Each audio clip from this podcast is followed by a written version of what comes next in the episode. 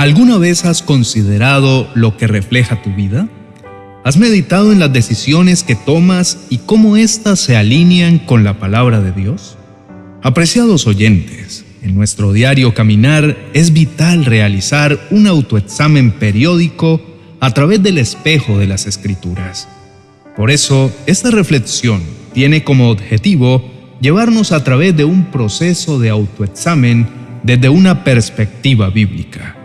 En Santiago capítulo 1 versos 23 al 25, la Biblia nos dice, pues si alguien escucha la palabra, pero no la pone en práctica, es como el que se mira el rostro en un espejo y después de mirarse se va y se olvida enseguida de cómo es.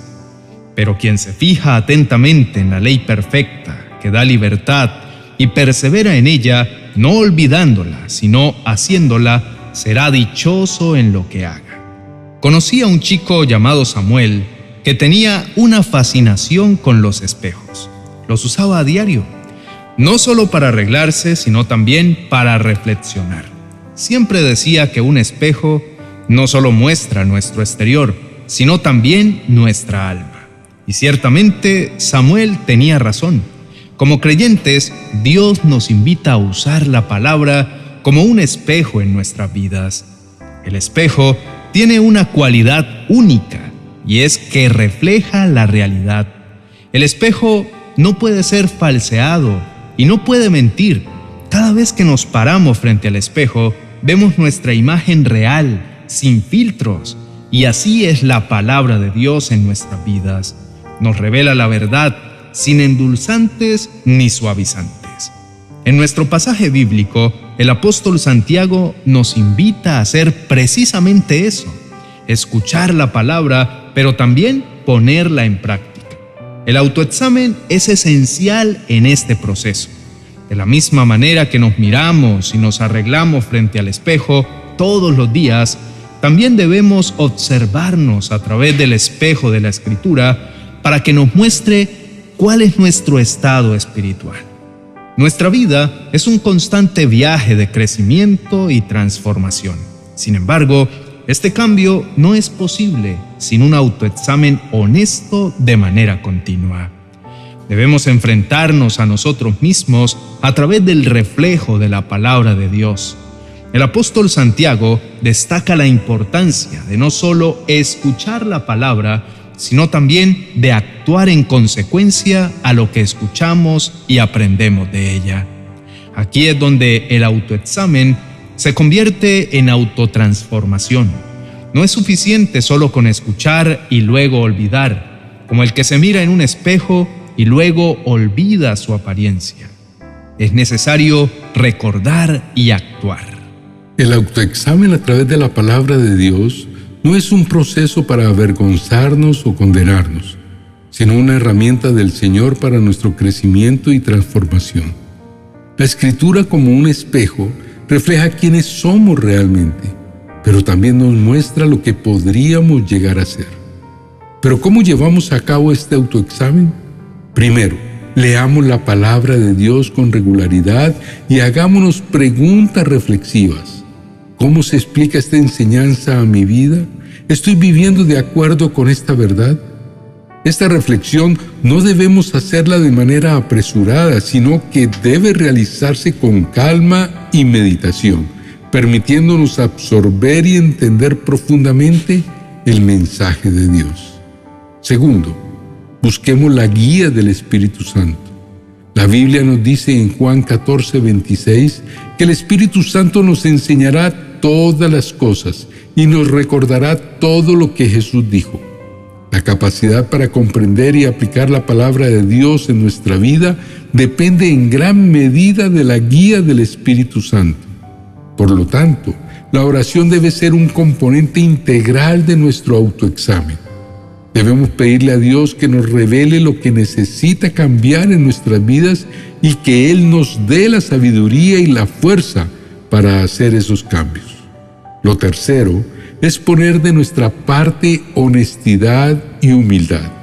El autoexamen es ineficaz si no somos honestos y humildes en el proceso. Debe haber una disposición para aceptar nuestras fallas y debilidades y reconocer la necesidad de cambio.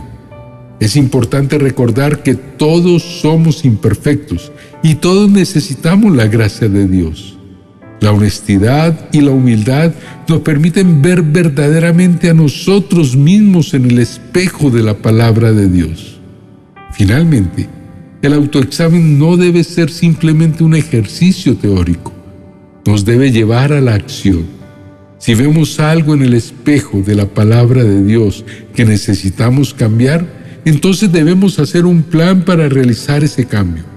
Esto podría implicar desarrollar nuevos hábitos, buscar ayuda o consejo o hacer restitución si hemos dañado a otros. Querido hermano y amigo, hoy te animo a que te mires en el espejo de la palabra de Dios. Examina tu vida a la luz de la verdad de las Escrituras. No te conformes con ser solo un oyente, sino busca ser un hacedor de la palabra. Recuerda que el autoexamen no es un fin en sí mismo, sino un medio para crecer en semejanza a Cristo y para vivir la vida abundante que Él nos promete. Por favor, inclina tu rostro y juntos hagamos esta oración. Amado Padre Celestial, nos acercamos a ti en humildad y agradecimiento por tu amor incondicional y tu misericordia sin límites. Te alabamos, Señor, porque eres el Dios de la verdad, la luz que ilumina nuestros caminos y el espejo que refleja nuestras vidas. Señor, hoy venimos ante ti conscientes de nuestra necesidad de examinarnos a nosotros mismos a la luz de tu palabra. Pedimos que nos ayudes a hacer este autoexamen de nuestra vida. Reconocemos que sin tu guía nuestra visión puede estar nublada por nuestra propia justificación y nuestras debilidades pueden permanecer ocultas en la oscuridad. Te pedimos, Señor, que a través de tu Espíritu Santo nos enseñes y nos guíes mientras leemos y meditamos en tu palabra. Sea el espejo que refleje lo más profundo de nuestros corazones. Ilumina las áreas de nuestra vida que necesitan cambio. Revela las cosas que no te agradan y destaca las formas en que podemos crecer más en conformidad con tu voluntad. Danos, Padre, un corazón de humildad y honestidad para aceptar nuestras fallas y debilidades. Enséñanos a ser verdaderos y a reconocer nuestra necesidad de tu gracia. Señor, enséñanos a no temer nuestras imperfecciones, sino a verlas como oportunidades para experimentar tu gracia y tu misericordia. Ayúdanos, Señor, a no solo ser oidores de tu palabra, sino también hacedores. Fortalécenos para aplicar las verdades que aprendemos en nuestra vida diaria. Inspíranos a tomar medidas que reflejen el cambio y la transformación que deseas ver en nuestras vidas. Ayúdanos a vivir una vida que esté alineada con tu palabra y tus mandamientos. Padre, que a través de este autoexamen no solo crezcamos individualmente, sino que también estemos mejor equipados para amar a los demás, para servir en tu reino y para ser un reflejo de tu amor y tu gracia en el mundo.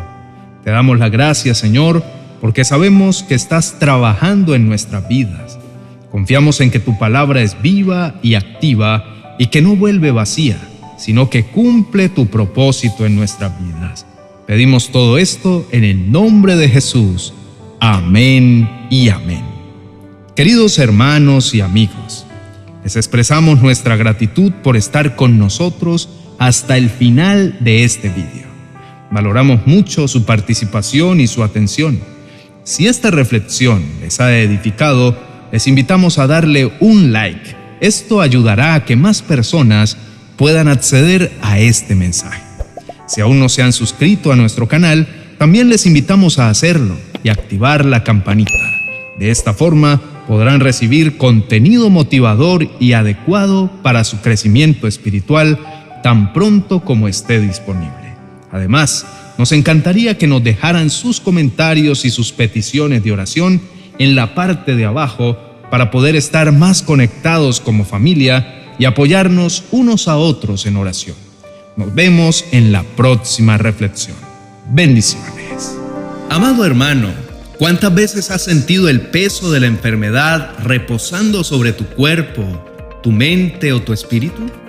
Todos lo hemos sentido. Si a veces un simple resfriado nos daña la mañana y nuestro ánimo empieza a decaer, imagina meses y meses de dolor y sufrimiento que una sentencia de muerte dada por un médico puede traer. Estoy seguro de que hoy muchos de los que ven este video han atravesado por eso y que muchos más han visto ese padecimiento sobre algún familiar o amigo cercano. De hecho, a veces me pregunto, ¿qué es más doloroso? Si sufrirlo en carne propia o ver a alguien que amas atravesar por ese dolor. Tal vez muchos de ustedes, mis amados hermanos, estén enterados del quebranto de salud que padece mi esposa, María Isabel, quien fue diagnosticada hace un par de años con cáncer y podrán imaginarse lo difícil que ha sido para nosotros como familia. Los síntomas del tratamiento que reciben son agotadores para ella física y emocionalmente, y mi corazón se ha roto una y otra vez. Sin embargo, del tamaño del dolor, o incluso diez veces más grande, ha sido la gloria de Dios en nuestras vidas. Tomamos la decisión de servir al Señor aún con más dedicación, Surgieron nuevos canales que hoy albergan comunidades de miles de personas que reciben la palabra del Señor y nuevas personas ahora integran nuestro equipo de trabajo y nos bendicen con su presencia. Es como si nuestro quebranto se hubiera convertido en la oportunidad perfecta para decirle a papá, ¿sabes qué? Aún en medio del desierto, tu nombre será exaltado, porque nuestra adoración no es por conveniencia, nuestra adoración será constante como lo es tu amor por nosotros. Así que eso hicimos, fortalecimos nuestra oración, nos unimos mucho más y con nuestras vidas empezamos a servir aún con más fuerza a nuestro amado Dios. A mi esposa en aquel diagnóstico le dijeron que le quedaban solo unos pocos meses de vida. Han pasado ya dos años y hoy sigue entre nosotros con un vigor particular alegrándome el corazón con su entusiasmo. Y en el nombre de Jesús, sé en mi corazón que su bienestar y su salud seguirán en aumento porque la palabra de Dios es verdadera y poderosa para aquellos que le aman. Hoy he decidido escribir un compendio de oraciones y promesas que mi Dios me regaló y que al día de hoy ha sido nuestro soporte en momentos donde la enfermedad parece acechar con más fuerza. Lo titulé 40 promesas y oraciones para recibir salud. Y desde ya, amados hermanos, yo declaro en el nombre poderoso de Jesús que lo que está escrito aquí no serán letras muertas, sino inspiraciones del Espíritu Santo que llevarán milagros de sanidad a sus hogares para la gloria de nuestro amado Dios. Este libro no reemplaza la Biblia, está inspirado en ella este libro no pretende que pongas tu fe en un objeto, pretende recordarte que tu fe debe reposar en el único digno de gloria, Jesucristo, el Hijo del Hombre, y que solo debes aceptarlo como tu Salvador. Está escrito con mucho amor y además es el tercero de los cinco libros que integran la serie literaria 40 oraciones y promesas, una serie que cubre temáticas como el bienestar emocional, la sanidad financiera, la sabiduría de Dios, el perdón y la reconciliación. 40 oraciones y promesas para recibir salud ya está disponible en mi biblioteca de amazon.com.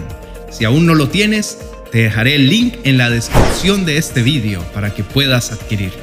O sencillamente, déjame un comentario en este vídeo que diga quiero adquirir el libro de la salud y así podremos darte toda la información que necesitas. Bendiciones.